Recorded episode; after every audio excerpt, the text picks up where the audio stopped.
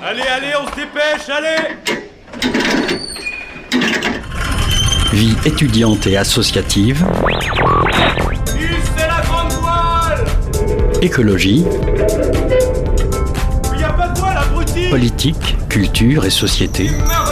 dans 10 secondes Et parfois un soupçon de sport.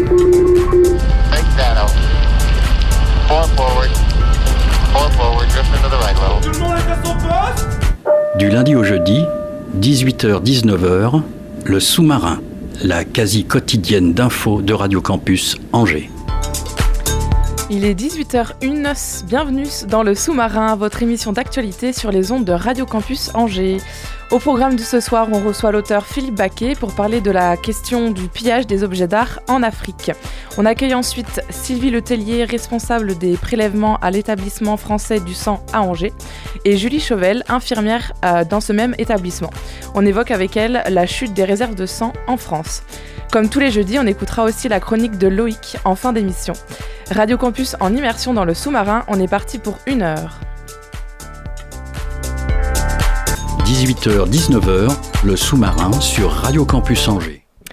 Avec moi dans le studio, j'accueille Philippe Baquet. Bonsoir. Bonsoir. Ce soir, à 20h, euh, les associations Survie 49 et Cinéma et Culture d'Afrique organisent une soirée sur le pillage des objets d'art en Afrique. Il y aura d'abord euh, la projection du film documentaire Les statues meurent, meurent aussi au centre Jean Villard, un film d'Alain Resnais et de Chris Marker sorti en 1953. Ce film dénonce le manque de considération pour l'art africain dans un contexte de colonisation et aussi relève le racisme qui est associé. Il a très longtemps été euh, censuré, puis est devenu une référence historique sur les œuvres africaines, entré ensuite en masse dans les collections et les musées euh, européens.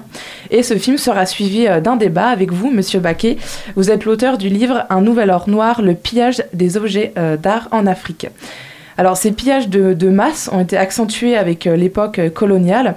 Il y a un rapport même de 2018 qui indique que des centaines de milliers d'objets sont détenus en Occident, dont 88 000 euh, dans les collections publiques françaises. Un rapport qui a été euh, rédigé par euh, Bénédicte Savoie et Felwin Sarr, deux professeurs. C'est énorme, 88 000, je ne m'attendais pas à autant. Euh, c'est même, euh, il y, a des chiffres qui donnent plus de. C'est difficile à estimer parce qu'il y, y, a quand même un certain nombre de musées en France. Il y a le musée Quai euh, qui, lui, a récupéré les, collections du musée de l'Homme et du Mao, du musée des arts africains et océaniens. Mais il y a tout un tas d'autres musées. On peut estimer peut-être à 100, 100, 150 000 objets d'art africains aujourd'hui en France. Après, il y en a des, pareil, des, des dizaines, des centaines de milliers. À 180 000 à Bruxelles, euh, au musée Tervuren, en Allemagne. Donc, ce que dénonçait ce rapport, il faut remettre un peu ce rapport dans le contexte, puisque c'est un rapport qui a été commandé par monsieur, euh, le président Emmanuel Macron, euh, suite à son discours en 2017 à, Ouagadougou, dans lequel voilà, il a parlé d'une éventuelle restitution provisoire ou définitive des objets d'art africains. Donc, ce rapport qui est très bien, hein, qui va beaucoup plus loin que la position de monsieur Macron, demande une restitution générale de tous ces, ces, objets qui se trouvent aujourd'hui. Ça ne concerne que les objets qui sont dans les musées, pas dans les collections particulières. Euh, voilà, donc euh, c'est dans ce cadre-là que... Et alors ce que je voulais dire juste, c'est que le pillage a commencé avec le colonialisme. Oui, euh, justement on parlait du musée Branly, un musée qui a été inauguré par Jacques, Jacques Chirac, dont il a été à l'initiative. vous parliez des œuvres africaines, asiatiques, océaniques et américaines. Alors sur les 70 000 œuvres d'art africain qui sont présentes dans le musée Branly, est-ce que vous connaissez la proportion des œuvres qui ont été volées ah ben Moi, je vous dirais qu'elles ont toutes été volées. Parce que la plupart, ben, ce qui est bien, euh, très bien analysé dans le rapport euh, euh, Savoie-Phare, c'est que ces œuvres ont été volées à partir. Alors, il y a toute une histoire du, vol de ces œuvres, mais ça a commencé de façon massive au 19e siècle, à la fin du 19e siècle, lors des expéditions militaires coloniales qui étaient destinées à, conquérir l'Afrique, où les empires, les Français étaient en concurrence avec les Britanniques, avec les Allemands. Et donc, euh, les œuvres d'art euh, africaines, c'était surtout des trophées euh, venant des empires, des royaumes conquis, anéantis, revenaient comme des trophées qu'on exposait, voilà, donc pour montrer la puissance militaire des, armées coloniales.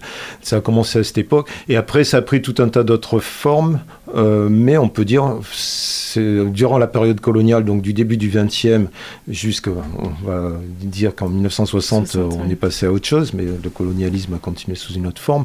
Euh, ces objets ont, été collectés dans des, dans des relations de domination totalement inégales, qui fait qu'on peut dire, moi je peux dire que ces objets n'ont pas été donnés euh, volontairement par la plupart des sociétés africaines.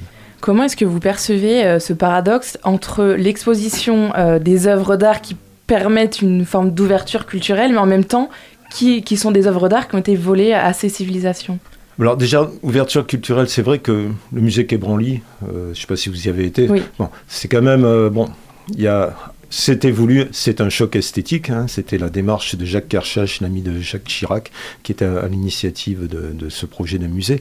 Euh, les objets sont très bien mis en scène, euh, mais on ne sait pas grand-chose sur les peuples, les civilisations qui ont engendré ces euh, objets qui sont présentés dans le musée. donc ça, je trouve ça dommage. Par exemple, il y a je vais essayer de faire vite, mais il y a un objet qui est pour moi très symbolique de, l'état d'esprit dans lequel ces objets ont été collectés. Mm. Euh, c'est s'appelle le kono. Le kono, c'est un objet qui vient du nord du Mali, qui a été collecté euh, par la mission euh, Griol, Dakar-Djibouti en 1931, et dont il y a un livre qui, est le récit de cette collecte, hein, qui a été écrit par euh, Michel Léris, s'appelle L'Afrique fantôme. Donc Michel Léris, qui est un, dissident surréaliste, je vais essayer d'aller vite, donc raconte dans son livre, c'est lui qui tenait, qui, qui, qui, tenait le journal de cette mission de, de Dakar jusqu'à Djibouti. il raconte des passages où il met, enfin il raconte crûment comment mm. ces objets ont été volés euh, de façon très violente, comment lui, euh, tout excité avec un autre ethnologue, rentre dans une case fracture la, porte de la case, prend ce cono, je parle de cet objet qui est très très symbolique puisqu'il y a eu un, spectacle à Paris euh, dernièrement au, théâtre du Châtelet sur cet objet euh, par un, metteur en scène africain. Et donc cet objet euh, est aujourd'hui exposé au musée Quai On voit cet objet qui est très très symbolique, qui a une puissance pour la société qu'il a, qu'il a créée. Et la seule euh, référence qu'on a pour cet objet, c'est objet collecté en 1931 par la mission euh, euh, Djibouti, Dakar Djibouti. Voilà. Alors c'est vrai que l'objet est très bien mis en, scène avec de belles lumières. On rentre là, on, sait, enfin, on est émerveillé, mais on sait rien. on ne sait rien du tout. Non seulement sur les peuples qui ont créé ces objets, quelle était la mission de ces objets Ils avaient une, puissance. Bon, c'était, ils avaient une, mission euh, spirituelle mm. d'intermédiaire entre les vivants et les morts. Ils, ils étaient porteurs de l'histoire. Ils avaient une, fonction thérapeutique, tout ça. Et là, on ne sait rien du tout sur ces objets. Et finalement, alors. Ah, pardon, Augustin, tu voulais parler euh Il faudrait une, meilleure mise en contexte dans les espaces d'exposition de ces objets et de dire d'où ils viennent et dans quel contexte ils ont été pris? Ah ben exactement. Par exemple, le musée Quai a rendu un hommage à Michel Léris et ça aurait été tellement simple de mettre à côté du scono, de ce cono, là, cet objet, il y en a d'autres hein, qui ont été pillés à, cette occasion-là, dont le récit euh, du pillage est dans le livre Afrique fantôme. Il suffisait juste d'ouvrir le, livre de Michel Léris à la bonne page et le mettre à côté de ces objets et il raconte, euh, Michel Léris, comment ces objets ont été volés. Déjà, on saurait comment ils sont parvenus dans, les musées. Et ça, c'est très important. Ça fait partie de l'histoire de ces peuples euh, africains et de notre histoire à nous.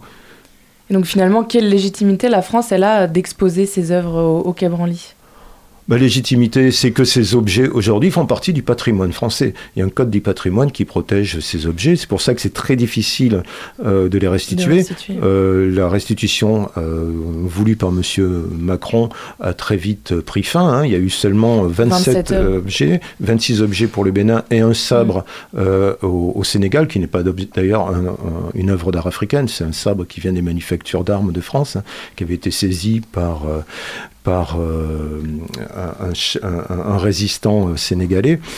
donc voilà quoi. Donc cette restitution a très vite pris court, n'a pas, pas été plus loin parce qu'il y a un code du, du, patrimoine qui les protège, qui fait que ces objets appartiennent à la France et il y a une imprescriptibilité et euh, une inélianabilité, c'est pas facile à dire.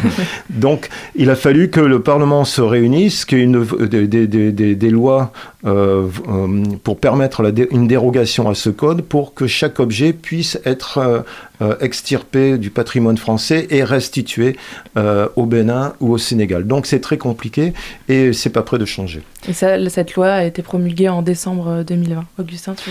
dans, dans le cas d'Emmanuel Macron et de, de ses déclarations, est-ce qu'on peut parler de déclaration symbolique? Euh, C'est une applicabilité? Euh, c'est, euh, il, faut, il faut changer la législation internationale ben, ce, qui est exposé dans le rapport Felwinsar Bénédicte Savoie, hein, il demande carrément enfin, une réforme ou une abrogation du code du patrimoine, euh, parce qu'il y a eu d'autres cas, euh, notamment la Vénus Autantote, hein, qui a été très compliqué, la restitution des restes de la Vénus. Il a fallu, pareil, une loi qui soit votée, des, débats très contradictoires, parce qu'il faut savoir qu'il y a un lobby très puissant en France qui s'oppose à toute restitution, hein, notamment le, lobby des marchands d'art, hein, puisque, qui, a des, des relais au, au, niveau même politique, puisque le musée Quai Branly euh, Jacques Chirac a été créé à l'initiative d'un ami enfin, de Jacques Chirac, parce que Jacques Chirac était un grand collectionneur d'art, entre guillemets, primitif. Il a été impliqué dans deux affaires, moins une affaire où il a fallu qu'il restitue un objet. Donc, euh, ce milieu des collectionneurs est très proche du pouvoir politique. Donc, il se constitue un lobby qui bloque tout. Alors justement, comment faire pour résoudre cette problématique de la restitution? Parce que les, acheteurs, ils ont payé ces œuvres, ils sont devenus euh, propriétaires, mais ces œuvres ont été volées? Donc euh, comment restituer ces œuvres d'art sans ne spoiler personne, ni les, propriétaires, ni les acheteurs euh? Alors là, on parle pour le moment juste des musées, hein, parce qu'effectivement, il y a toutes les problématiques euh, autour euh, des particuliers. Et moi, je voudrais juste euh, signifier aussi que ce pillage continue aujourd'hui. Hein, il n'a pas cessé. il y a eu un, un pillage massif des objets d'art archéologiques à partir de 1970 et qui aujourd'hui c'est un peu tari parce qu'il y a eu des réactions notamment du Conseil international des musées, mais moi j'ai été enquêté au Bénin euh, pour savoir effectivement par rapport à la restitution de ces objets, d'où ils venaient, dans quel contexte euh, ils allaient être restitués, et j'ai enquêté en même temps sur euh, ce qui se passe un peu au Bénin, et le Bénin, il y a une religion qui s'appelle le vaudou, qui est encore très présente au Bénin, et qui a pour support tout un tas d'objets cultuels, et ces objets sont aujourd'hui encore continuent à être pillés et exportés en France. On a, on a des chiffres euh, de, du pillage pour les collections privées on a, on a des chiffres de... C'est très, difficile à, très difficile à quantifier. Mais alors pour répondre, euh, il faudrait, je pense que le débat, que, que, doivent devenir ces objets? Alors évidemment, les, certains États africains qui demandent des restitutions ne demandent pas tout, la restitution de tous les objets. C'est important qu'il y en ait encore qui restent ici. Mais ils n'ont rien.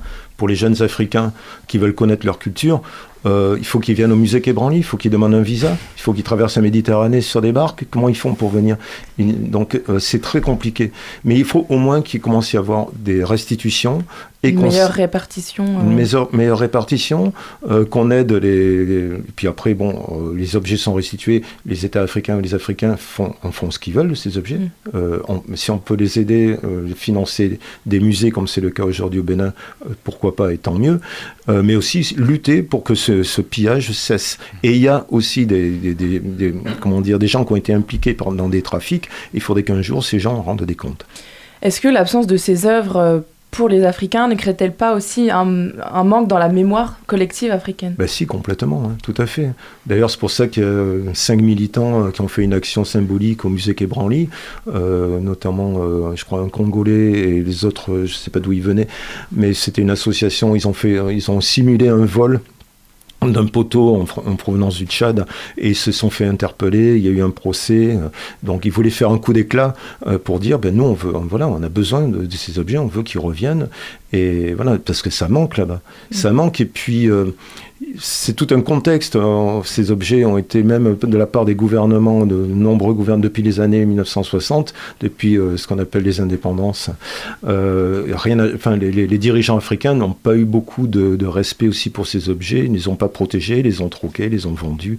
donc il y a aussi à ce niveau-là des choses qui doivent changer. Oui, parce que justement, là-bas, l'accès à la culture en Afrique, il n'est pas du tout le même que chez nous en France. Parce que restituer des œuvres, c'est bien, mais où les exposer ensuite Comment faire pour que ces œuvres-là ne soient pas justement accaparées, vendues euh Après, il ne faut pas que ce soit des musées uniquement pour les touristes, comme c'est souvent le cas. Moi, j'ai vu au Burkina Faso et aujourd'hui, c'est un musée qui est mort, hein, qui, a, été. Euh, euh, pendant longtemps, il n'y avait pas de musée, les objets étaient livrés à eux-mêmes. Enfin bon, moi, j'ai vu l'exposition, une exposition dans un réfectoire de lycée où tout le monde pouvait se servir.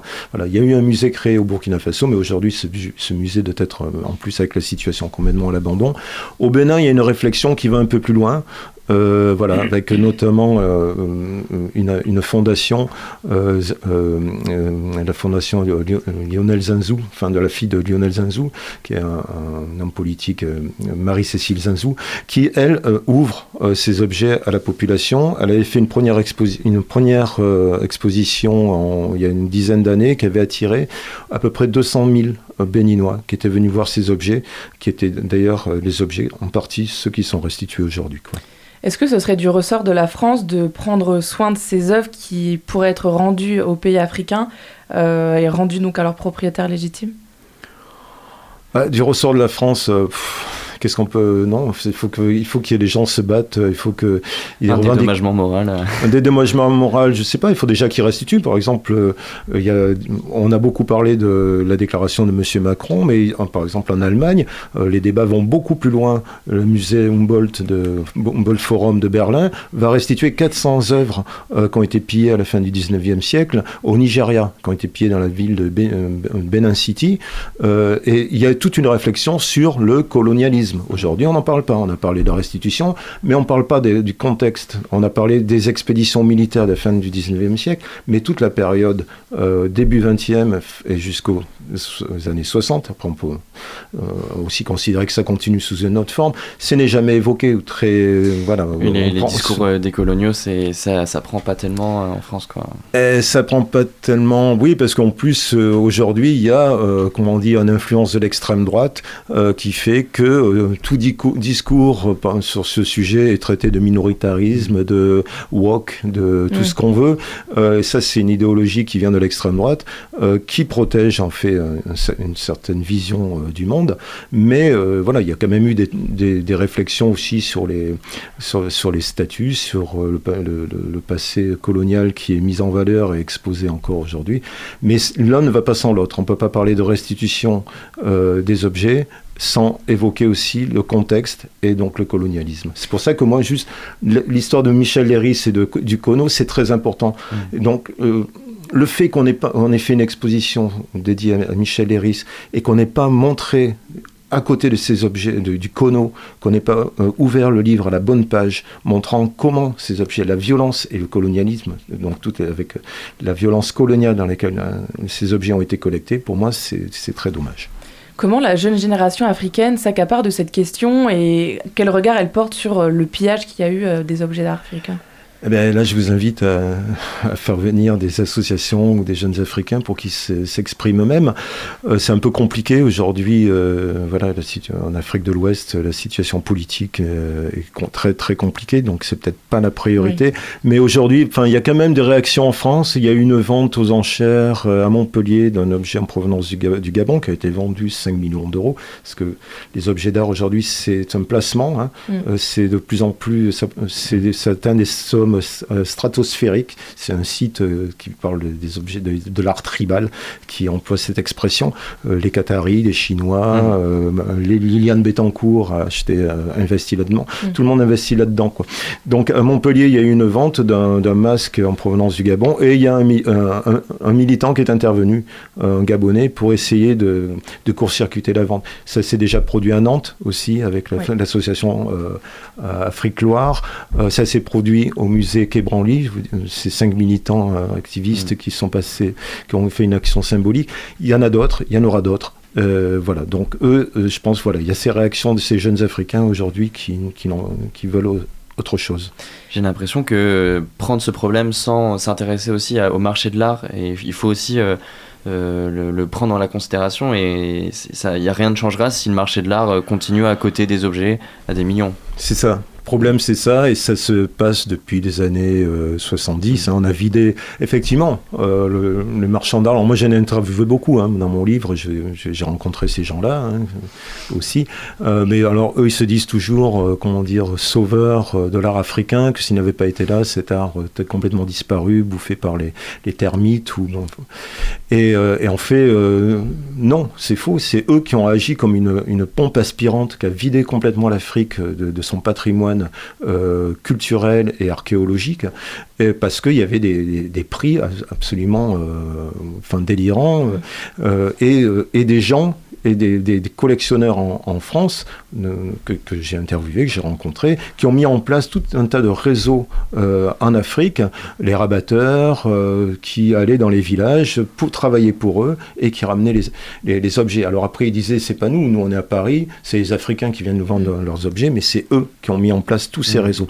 Et tout le pillage archéologique qui s'est fait à grande échelle, euh, les réseaux ont été constitués depuis la France et personne, il y a, quelques, il y a eu quelques saisies, mais euh, aucun marchand d'art n'a été inquiété, n'a fait un seul jour de prison.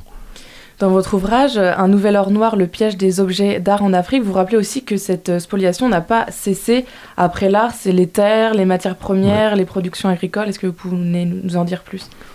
Ben ça, c'est tout le pillage qui continue des matières premières. Euh, aujourd'hui, on peut parler de l'uranium, on peut parler du cobalt mm. euh, au Congo.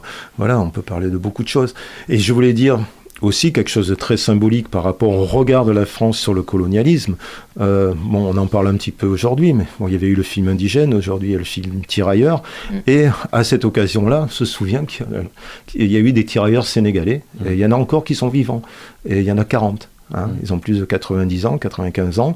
Et euh, grande, enfin, la, France, Macron, euh, président Macron, Emmanuel Macron, grand seigneur, leur a donné l'autorisation de ne plus euh, faire la navette entre mmh. le Sénégal et la, France, c'est-à-dire que pour continuer à toucher leur pension ou leur retraite, il fallait qu'ils passent six mois en France et après ils pouvaient aller au Sénégal pour des gens qui ont 90 ou 95 ans, c'est quand même pas être très respectueux.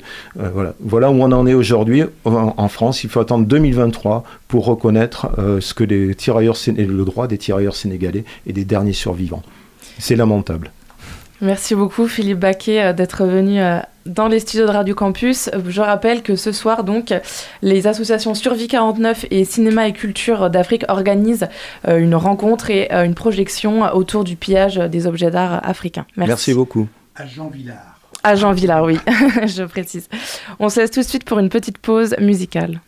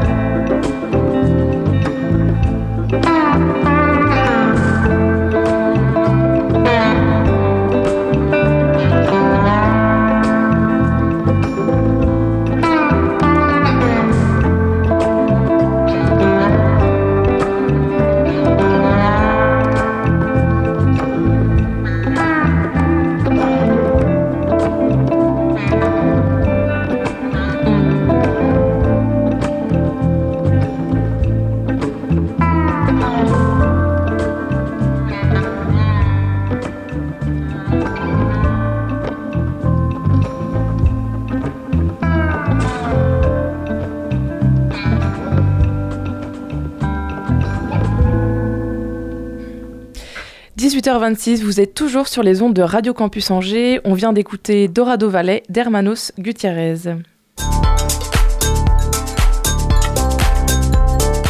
Avec moi dans le studio Augustin. Salut Augustin. Salut Alice.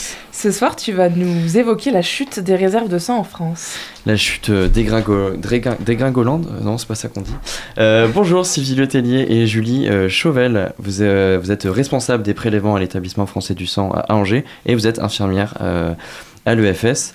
Selon les chiffres de Santé publique France, on avait près de 3 millions de dons du sang pour environ 1,6 million de donneurs par an sur la période 2019-2021.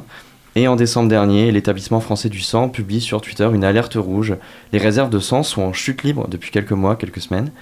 Euh, comment est-ce qu'on peut expliquer cette, cette, baisse de dons? Je, Je vous invite à, à, tourner oui. votre micro ah, bien, bien, bien en face de vous. Oui, euh, donc l'établissement français du sang, c'est l'établissement, l'opérateur unique en France hein, pour euh, prélever les produits sanguins dont on a besoin euh, constamment, en fait, tout au long de l'année. Il mmh. y a un chiffre clé à l'établissement français du sang, c'est une réserve de 100 000 poches, en fait. Il faut toujours avoir au moins 100 000 poches Par de jour? Sang. Ah non, non, non, non, non, c'est pour en gros euh, tenir euh, sur un, un, instant T. D'accord.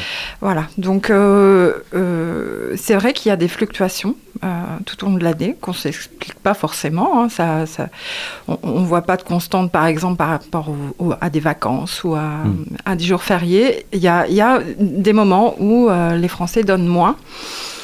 Ils donnent aussi selon des appels nationaux. Oui, les journées de ouais, euh, ouais, ça, ça, ouais. ça, marche quand même bien. C'est ça. Il faut euh, fortement solliciter, en fait, alors que le besoin est tout le temps là. Et c'est ça notre problématique. Euh, euh, on entend parfois certains de nos donneurs qui viennent euh, très régulièrement nous dire j'ai encore été sollicité. On s'en excuse, mais c'est parce que en effet, il faut, il faut toujours avoir un chiffre minimal pour pouvoir assurer l'autosuffisance en, en, produits sanguins en France. Oui, vu que vous comptez sur des dons, en fait, ça implique quand même une forme de régularité, sinon c'est pas viable. Oui. Euh, et à Angers, vous travaillez toutes les deux à Angers. Euh, oui, Qu'est-ce ouais. que qu'en est-il de la situation à Angers? Je vous invite à, à, bien parler dans le micro. Euh, les chiffres, c'est plus, plutôt de mon côté. Donc je reprends la parole. À Angers, c'est vrai que ça a bien remonté, puisqu'en fait, on a. On est une région, les Pays de Loire, qui euh, peut fortement euh, se sensibiliser et puis on a des donneurs vraiment très réguliers. Voilà, on peut le dire, mais nos départements de Pays de la Loire sont dans les plus généreux hein, de France. Mmh. C'est la autant, douceur angevine, euh, ça va. Autant le dire, ouais, oui. Donc on, est des, des, on arrive à faire des, des, très bonnes collectes de sang euh, dans le Maine-et-Loire, ce qui permet aussi euh, à, à d'autres régions euh, bah, d'aller bien, parce que c'est pas le cas partout en France. Hein. Il y a des régions bah, qui sont plus en flux tendu. Donc euh, c'est pourquoi aussi on peut accentuer en fait euh, nos prélèvements nous de notre côté parce qu'on on, on compte vraiment oui sur la générosité de nos donneurs et puis euh, ah, et puis aussi vous... la pratique des équipes qui est qui est très, très, très huilée dorénavant. Vous amenez une balance positive par rapport à d'autres régions qui ça. en ont moins. C'est la solidarité nationale en fait. Oui, et justement, vous donnez peut-être à d'autres régions qui sont plus. Euh... Oui, mais de toute façon, euh, Ouais, le FS, c'est un établissement français. Mmh. Hein, et il doit aussi euh, pourvoir aux besoins de tous. Euh, le produit sanguin, c'est quelque chose euh, de complexe. Il y a des produits sanguins qui vont convenir à des personnes qui habitent euh, pas forcément dans les pays de Loire, mais qui peuvent habiter dans d'autres régions, mais aussi en Outre-mer. Hein. Il y a des, des, envois aussi en Outre-mer pour, pour, pour, convenir aux besoins de tel et tel malade. Euh, tout ça, c'est le résultat aussi euh, d'analyse euh, de ces produits sanguins qui sont donnés au plus près des besoins spécifiques des malades. Oui, parce que je vais dire, moi dans ma tête, le sang, ça se conserve pas forcément méga longtemps. Mmh. c'est le, le, comment vous gérez les transports? Vous donnez que dans des régions autour ou alors, euh, bon, une poche, oui. ça se conserve 42 jours, euh, okay. ouais, oh, quand même, donc euh, ça, ça va. Mais donc on a le temps quand même de l'envoyer au loin à Metz, par exemple. Oui, Quand je dis Metz, ouais, ça oui. une autre ville. Hein. Oui, oui. oui. de quelle quantité de donneurs et de dons vous auriez besoin en ce moment au niveau national pour, pour revenir à un espèce d'équilibre de ce cap des 100 000 alors au niveau national, euh, euh, j'ai un petit peu de mal à, à, à vous donner ces chiffres-là. Euh, en particulier. Par contre, je sais que dans le Maine-et-Loire, nous, on a un, un, besoin de 600 poches par semaine. Euh, voilà, c'est au moins ce, ce chiffre-là qu'on doit, qu'on doit atteindre. Euh, donc euh, voilà, dans les pays de Loire, c'est un petit peu plus. Euh, j'avoue que j'ai plus trop les, mmh. les, chiffres en tête, mais oui, c'est quand même c'est quand même des, des, des sommes mm, mm. importantes. Ouais. Ouais, ouais. Quand, quand, quand, les réserves de sang sont, sont insuffisantes, qu'est-ce que ça a comme conséquence sur les malades et le système hospitalier Par exemple, euh, ça implique des, des reports d'opérations de, bah, c'est surtout que la transfusion, enfin pour les patients qui ont, qui ont besoin de sang, bah, des fois la transfusion qui devrait être mise en place euh, assez vite, en fait, elle est, euh, elle est décalée, quoi. Donc la prise en charge, forcément, aussi. Enfin, voilà, on va moins transfuser directement parce qu'on fait attention aux, aux, réserves, quoi. Donc c'est dommage. Enfin, il y a vraiment des gens qui ont, qui ont vraiment besoin. Enfin, J'imagine qu'il y a des pathologies qui ont besoin régulièrement de, de, de transfusion de sang. Oui, ouais, dont une particulièrement, ouais, les gens qui sont atteints de la drépanocytose notamment. Euh, qu'on a à l'EFS, nous on s'en occupe parce qu'on a un centre de soins aussi, donc euh, on s'occupe de gens malades. Et euh, ouais, ils ont besoin de, beaucoup de sang, quoi. Donc, euh, c'est des, des gens à qui on va passer euh, en gros 6 kilos euh, sanguins tous les mois, quoi. Et c'est à vie. Donc, et il y a des fois où, bah voilà, on... c'est un peu compliqué d'avoir la quantité, la quantité nécessaire pour les soigner. Donc, c'est vrai que c'est, bah, important de, de venir donner, quoi. Ouais. En juin 2021, le président de l'établissement français du sang, François euh, Touja, euh, déclarait que l'avenir du don du sang passe résolument par les jeunes. Euh, à ce moment, donc en 2021, le pourcentage de donneurs des moins de 30 ans, c'était de 30%. Est-ce que c'est toujours une priorité pour vous de sensibiliser les jeunes au don du sang? Oui, oui. Ah oui, oui. Alors, euh, on a beaucoup de chance, encore une fois. Moi, je vais encore parler du Maine-et-Loire, sa population qui, est, mm. euh, qui se mobilise euh, incroyablement. Mais pour travailler, moi, à la Maison du Don, hein, qui est située juste à côté du CHU, je trouve admirable les jeunes qui viennent. Hein, encore aujourd'hui, c'est principalement eux qui viennent nous voir. Mm. Ah Donc, c'est. oui, oui, c'est beau. Hein. Oui, oui, oui. Hier mm. soir, on a fait une collecte à la Maison du Don. C'était les trois quarts euh, des, ah jeunes avaient aux alentours de. Ouais, c'était des étudiants, je pense. Mm. Hein, ils étaient après les cours. Mm. Après, euh, c'est important parce que c'est vrai que c'est le renouvellement aussi mm. euh, des donneurs. On essaie de faire en sorte de bien faire les choses, de bien les recevoir. Et puis aussi de leur donner des informations parce qu'on parle du sang, mais il y a aussi le plasma, il y a aussi les plaquettes. Il y a des forts besoins aussi en plasma et plaquettes, mais aussi en dons de moelle osseuse. Et c'est vrai que les 18-35, hein, je sais que vous les appréciez à Radio Campus, et c'est vraiment euh, aussi la cible pour euh, les dons de moelle osseuse. Les dons de plasma et de plaquettes, c'est plus long dans mes souvenirs parce que j'ai déjà fait des dons. Les plaquettes, c'est 4 heures, non C'est ça? Ah non, non, non. Alors le don de plasma, non mais c'est pas grave. Le don de plasma, euh, en fait, on, les gens sont prélevés pendant 45 euh, minutes à peu près. Vraiment euh, le prélèvement en lui-même, parce qu'après il y a tout l'entretien avant, enfin remplir le questionnaire, voir le médecin, faire le prélèvement et ensuite la collation. Mais le prélèvement lui-même c'est 45 minutes et les plaquettes c'est une heure, une heure un quart. D'accord. prélevé. Donc après voilà, faut faut avoir du temps, mais les gens, euh, les gens le trouvent. Et puis euh, à la maison du don, parce que ça se passe qu'à la maison du don, les dons de plasma et, de plaquettes. Et euh, voilà, il y a, vous êtes bien installé dans un fauteuil, il y a la télé, des casques sans fil. Les gens amènent leur ordinateur portable. Leur On peut livre, les faire une petite pause dans son travail. voilà, les étudiants révisent aussi, ils viennent avec leurs fiches et des fois. Enfin, c'est. Puis nous, on est là aussi, on aime bien discuter avec avec avec les donneurs. Donc non, c'est un, un, moment sympa, même si c'est un petit peu long, euh, ça, se passe toujours très bien. S'adresser à, des jeunes, euh, ça veut aussi dire moderniser sa, communication et le fonctionnement des dons. Oui. Euh, alors moi, anecdote, j'avais vu passer des vidéos sur YouTube de personnalités d'Internet qui, faisaient des dons du sang et qui, étaient, qui faisaient leurs dons et qui étaient filmés, etc. C'est une des solutions pour sensibiliser les jeunes aux dons? Oui, ça se développe pas beaucoup sur les réseaux sociaux. C'est vrai que on a pas mal de communication qui est orchestrée par le service com hein, euh, euh, de la région. Ça, donne de bons résultats. Euh, Mais c'est toujours pareil. En fait, ça entretient la présence de l'EFS. C'est Mm. toujours des, des piqûres de rappel euh, pour euh, vous dire à tous, bah, venez, euh, venez dans nos collectes mobiles, hein, parce qu'on se déplace partout euh, dans le département. Chaque jour, il y a une collecte qui est organisée euh, dans le département. Il y a 280, je crois, collectes mobiles par an sur euh, le département euh, ou en maison du don bien sûr hein, venez nous voir. Et c'est vrai que oui les réseaux sociaux ben, bon voilà c'est aussi un esprit collaboratif hein, et puis euh, qui permet de, de toucher un maximum de personnes. Et alors justement, vous disiez tout à l'heure que euh, ce sont les jeunes qui donnent le plus et la Ouais, qui donnent beaucoup en ce moment. beaucoup. Voilà, mais parce qu'on a aussi beaucoup, beaucoup d'habitués hein, qui Et- sont pas plus et- forcément tout jeunes. Ah oui, ce que je me On demandais. peut donner jusqu'à 70 ans. Jusqu'à 70 Ah, ans, et révolu. comment on, on sensibilise une, une population adulte plus, plus âgée, je dirais dans les 40, 50, 60, euh, si c'est les jeunes qui donnent plus? En ce moment. Qui donne en ce, oui, En ce moment, oui, oui. oui. Puis c'est vraiment un phénomène en juin, je pense, hein, Mhm. aussi. Ah ouais. Euh, après, sur, euh, sur l'extérieur, euh, bah, on a des bénévoles hein, qui sont incroyablement investis. Je parlais des collectes mobiles. S'il n'y avait pas de bénévoles dans le Maine-et-Loire, elles seraient beaucoup plus difficiles à, Mhm, vrai. organiser, ces collectes mobiles. Parce qu'en fait, ils s'occupent de l'affichage de, de, de notre publicité, quoi, quelques jours avant la collecte. Et puis, ils font vraiment preuve de, de persuasion hein, auprès euh, de la population.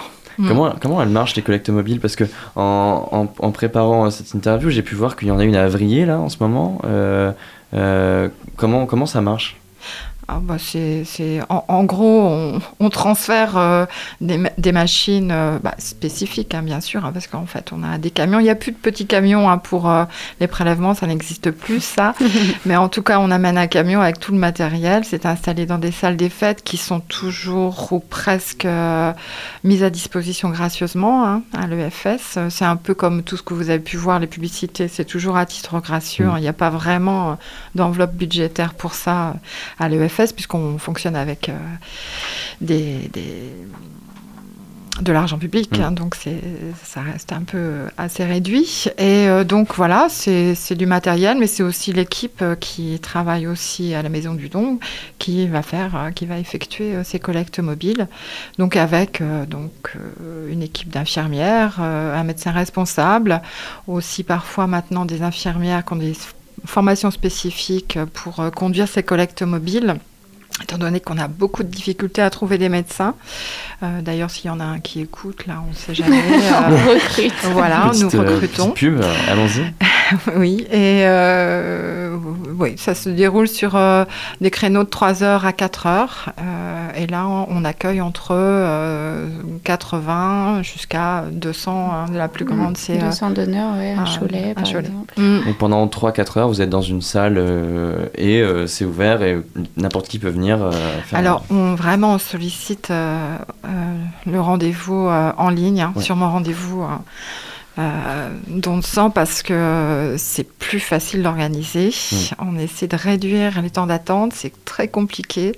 Et euh, oui, on- vraiment on sollicite quand même euh, les donneurs euh, à, à travers notre site hein, de rendez-vous, même si on laisse toujours des petits créneaux bien sûr pour ceux qui n'ont pas pris ce de rendez-vous. Mm. Moi, je suis une quiche, je prends pas souvent des rendez-vous, donc c'est des créneaux pour moi. Fa- Faire un don du sang, ça prend à peu près une heure et ça permet de sauver quand même beaucoup de vies. Le calcul coût-bénéfice de l'opération, il est franchement positif. Euh, comment est-ce qu'on pourrait institutionnaliser le don du sang et le rendre euh, banal et même récurrent? C'est-à-dire que c'est pas ah tiens j'avais oublié que le FS existait et euh, j'ai vu une pub et euh, je vais faire un don, mais c'est ah bah tous les jours, tout en, en juin chaque année je vais faire Oui, un don. à peu près tous les, Est-ce qu'on tous les deux pourrait- mois on peut donner. Est-ce qu'on pour- est-ce qu'on pourrait imposer un don à des, de sang à des gens? C'est- Oh ouais. Ça serait plus un don.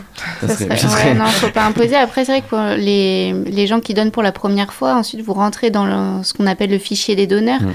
Donc après, on peut, euh, voilà, vous recevez un petit SMS ou euh, des choses pour vous y faire penser aussi, parce qu'on est tous pareils, on est pris dans notre vie, euh, voilà, Mm. le travail, les études, euh, enfin. donc, euh, à partir du moment où vous êtes dans le fichier, c'est vrai que nous, on peut vous y faire penser aussi. Et puis, euh, bah, parce qu'après, c'est vrai que c'est compliqué.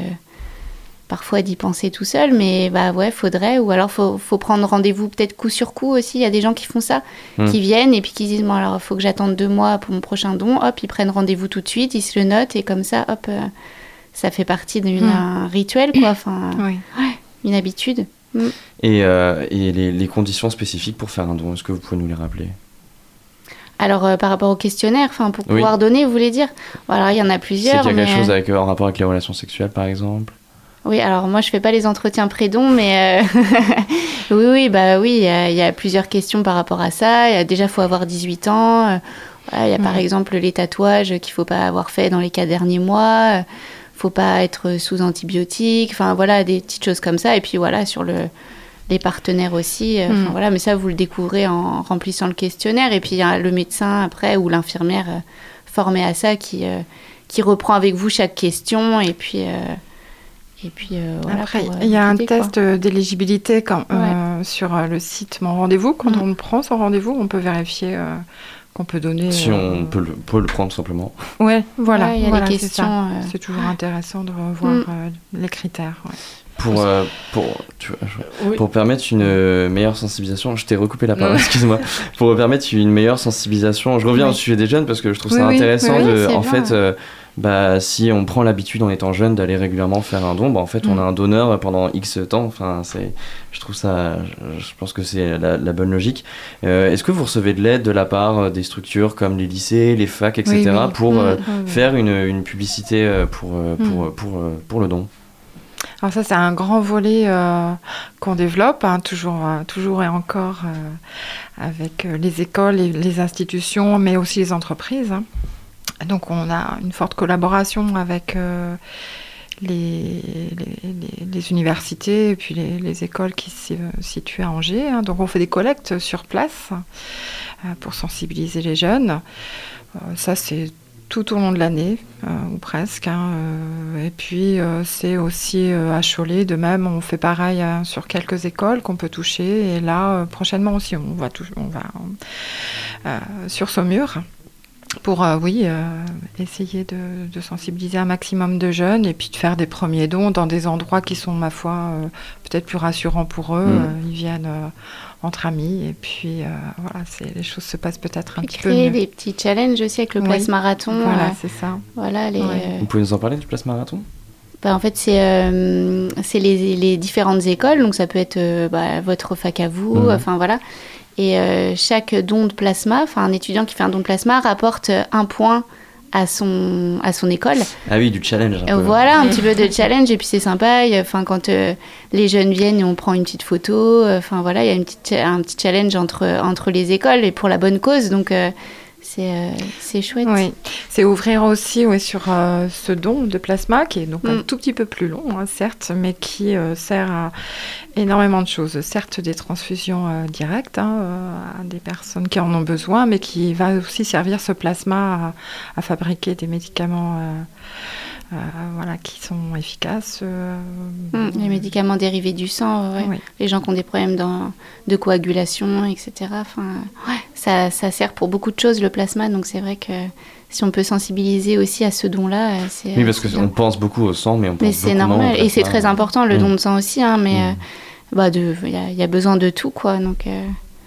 Euh, Et je pense qu'il faut s'habituer à faire le don du sang, et puis après, hop, voilà, ouais, bien sûr, ouais, On fait les deux. ouais, évidemment. Oui. Mm. Si vous voulez ajouter quelque chose, Alice. Euh, oui, je crois que je me demandais, est-ce que c'est possible On veut être donneur et on- en fait on nous dit, bah non, ça va pas être possible que vous donniez votre sang. Est-ce qu'on peut euh, se voir refuser euh, pour raison de santé ou? Ah oui, bien sûr. ouais, ouais. Mm.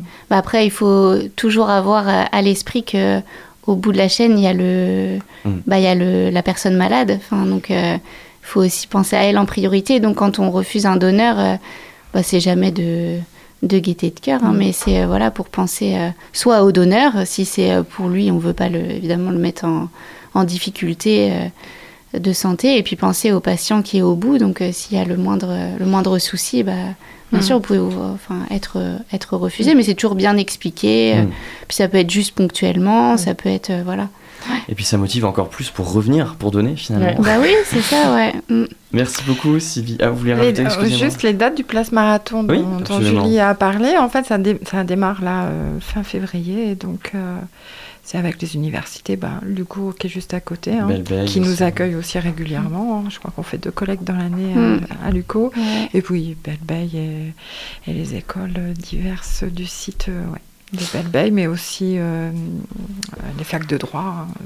hein. tout le monde est concerné. Eh ben, Donc on va bientôt communiquer euh, auprès de tout ce monde-là pour euh, sensibiliser donc au, au plasma, qui aussi quand même donc c'est des points, mais il y a aussi un petit lot euh, qui Ah. euh, nous est offert par la MGEN. Ah. Eh ben, ça, ça donne envie de faire des dons. Merci Oui. beaucoup Sylvie Letellier et Julie euh, Merci à Chau- vous. Chaunel. Euh, je te rends la, la parole. Faites des dons, ouais, c'est ça, le- ça dons. message quand même principal. Et euh, voilà. Merci beaucoup à tous les trois. Bah, Et merci nous, à on- vous. On se quitte quelques instants pour une pause musicale.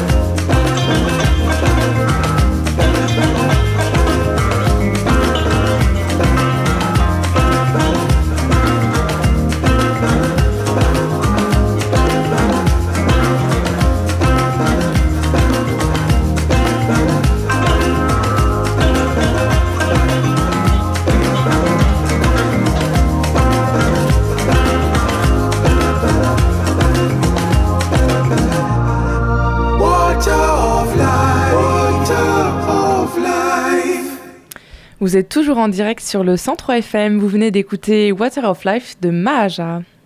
18h-19h, le sous-marin sur Radio Campus Angers. On est jeudi et donc j'accueille euh, tout euh, logiquement Loïc. Salut Loïc. Salut Le micro n'était pas allumé. L'année 2023 a commencé depuis pas longtemps et ce soir tu vas nous retracer 2022 en cinq chiffres marquants. Entre réfugiés ukrainiens, Covid et inflation, l'année passée a été une, une année riche en émotions. Et c'est le cas de le dire, les chiffres et les catégories dont je vais vous parler dans cette chronique, bah, je les ai empruntés à un article d'Euronews, donc je triche un petit peu. Euh, cet article parle, tu l'as dit, d'inflation, du nombre de réfugiés ukrainiens, du Covid, mais on va aussi parler du déclin des espèces animales et des émissions de CO2. Sacré Pour commencer, combien il y a eu de réfugiés ukrainiens en 2022 Pour le Haut Commissariat aux réfugiés, 7,8 millions d'Ukrainiens ont fui leur pays. Et c'est un peu contradictoire, tu vas voir, parce que ces réfugiés ont pour première destination la Russie. Mais selon un rapport intitulé We Had No Choice, en gros, on n'a pas le choix, les civils sont forcés par les Russes de fuir vers le territoire russe. Autre destination euh, auxquelles les, les, les réfugiés vont, dans lesquels les réfugiés vont, pardon, les, la Pologne, pays frontalier d'Ukraine forcément, suivi par l'Allemagne, acteur important de l'économie européenne. On entend beaucoup parler du fait que la guerre en Ukraine euh, est un facteur de l'inflation en Europe et dans le monde. Exact, et c'est pas le seul facteur, mais c'en est un. Entre janvier et novembre, les organismes de statistiques européens ont relevé 8,3% d'inflation en moyenne dans la zone euro. L'énergie et l'alimentation en sont les deux principaux moteurs de cette inflation, on l'a bien vu dans les mois qui ont précédé. Enfin, si on compare euh, la situation européenne à celle du monde, on remarque qu'on n'est pas trop mal, voire qu'on est voir que c'est quasi rien du tout en fait ce taux d'inflation. Le Venezuela, par exemple, fait face à une inflation de 220%. Effectivement. Dans le monde, on a aussi passé un cap décisif au niveau humain cette année. Oui, vous le savez, on a passé la barre des 8 milliards de personnes sur Terre en novembre. Qui dit plus d'habitants dit besoin de plus de structures, bâtiments, écoles, euh, enfin, etc. Vous voyez, euh, ces constructions nuisent forcément aux espèces sauvages dont 70% sont en déclin selon le dernier rapport de la Ou World Wide Fund. Euh, aussi, selon les derniers chiffres établis par l'International Union for Conservation of Nature, 42 100 espèces sont au bord de l'extinction. Et dans tout ça, où en est l'épidémie de Covid? Bah, il y a une baisse du nombre de morts, en gros, bah, c'est plutôt encourageant, mais euh, il y a encore des morts. Depuis le début de la pandémie dans le monde, 6,6 millions de personnes sont décédées et c'est 1,2 million d'Européens qui sont morts de la maladie. La Bulgarie, la Hongrie et la Croatie sont les trois pays ayant connu le plus grand nombre de morts en Europe depuis 2020. Et les émissions de CO2 dans tout ça, est-ce qu'il y a une amélioration? Bah, Pas spécialement. Euh, les confinements ont fait baisser certes les émissions de gaz à effet de serre mondiales en 2020. La reprise des activités ont fait que les émissions ont réaugmenté. Logique. Par exemple, l'Irlande et le Danemark ont retrouvé leur niveau d'émissions d'avant Covid dès le début de l'année 2022.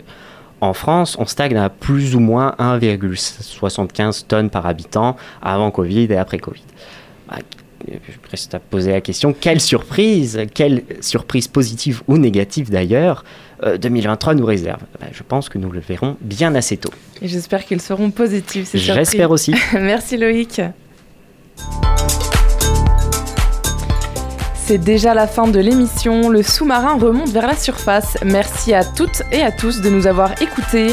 Merci à nos invités pour leur participation et à Loïc pour sa chronique. À la technique, c'était Carla, merci à elle. Merci aussi à Étienne, notre programmateur musical. Nous, on se retrouve demain à 18h pour le prochain sous-marin. D'ici là, n'oubliez pas, les bonnes ondes, c'est pour tout le monde.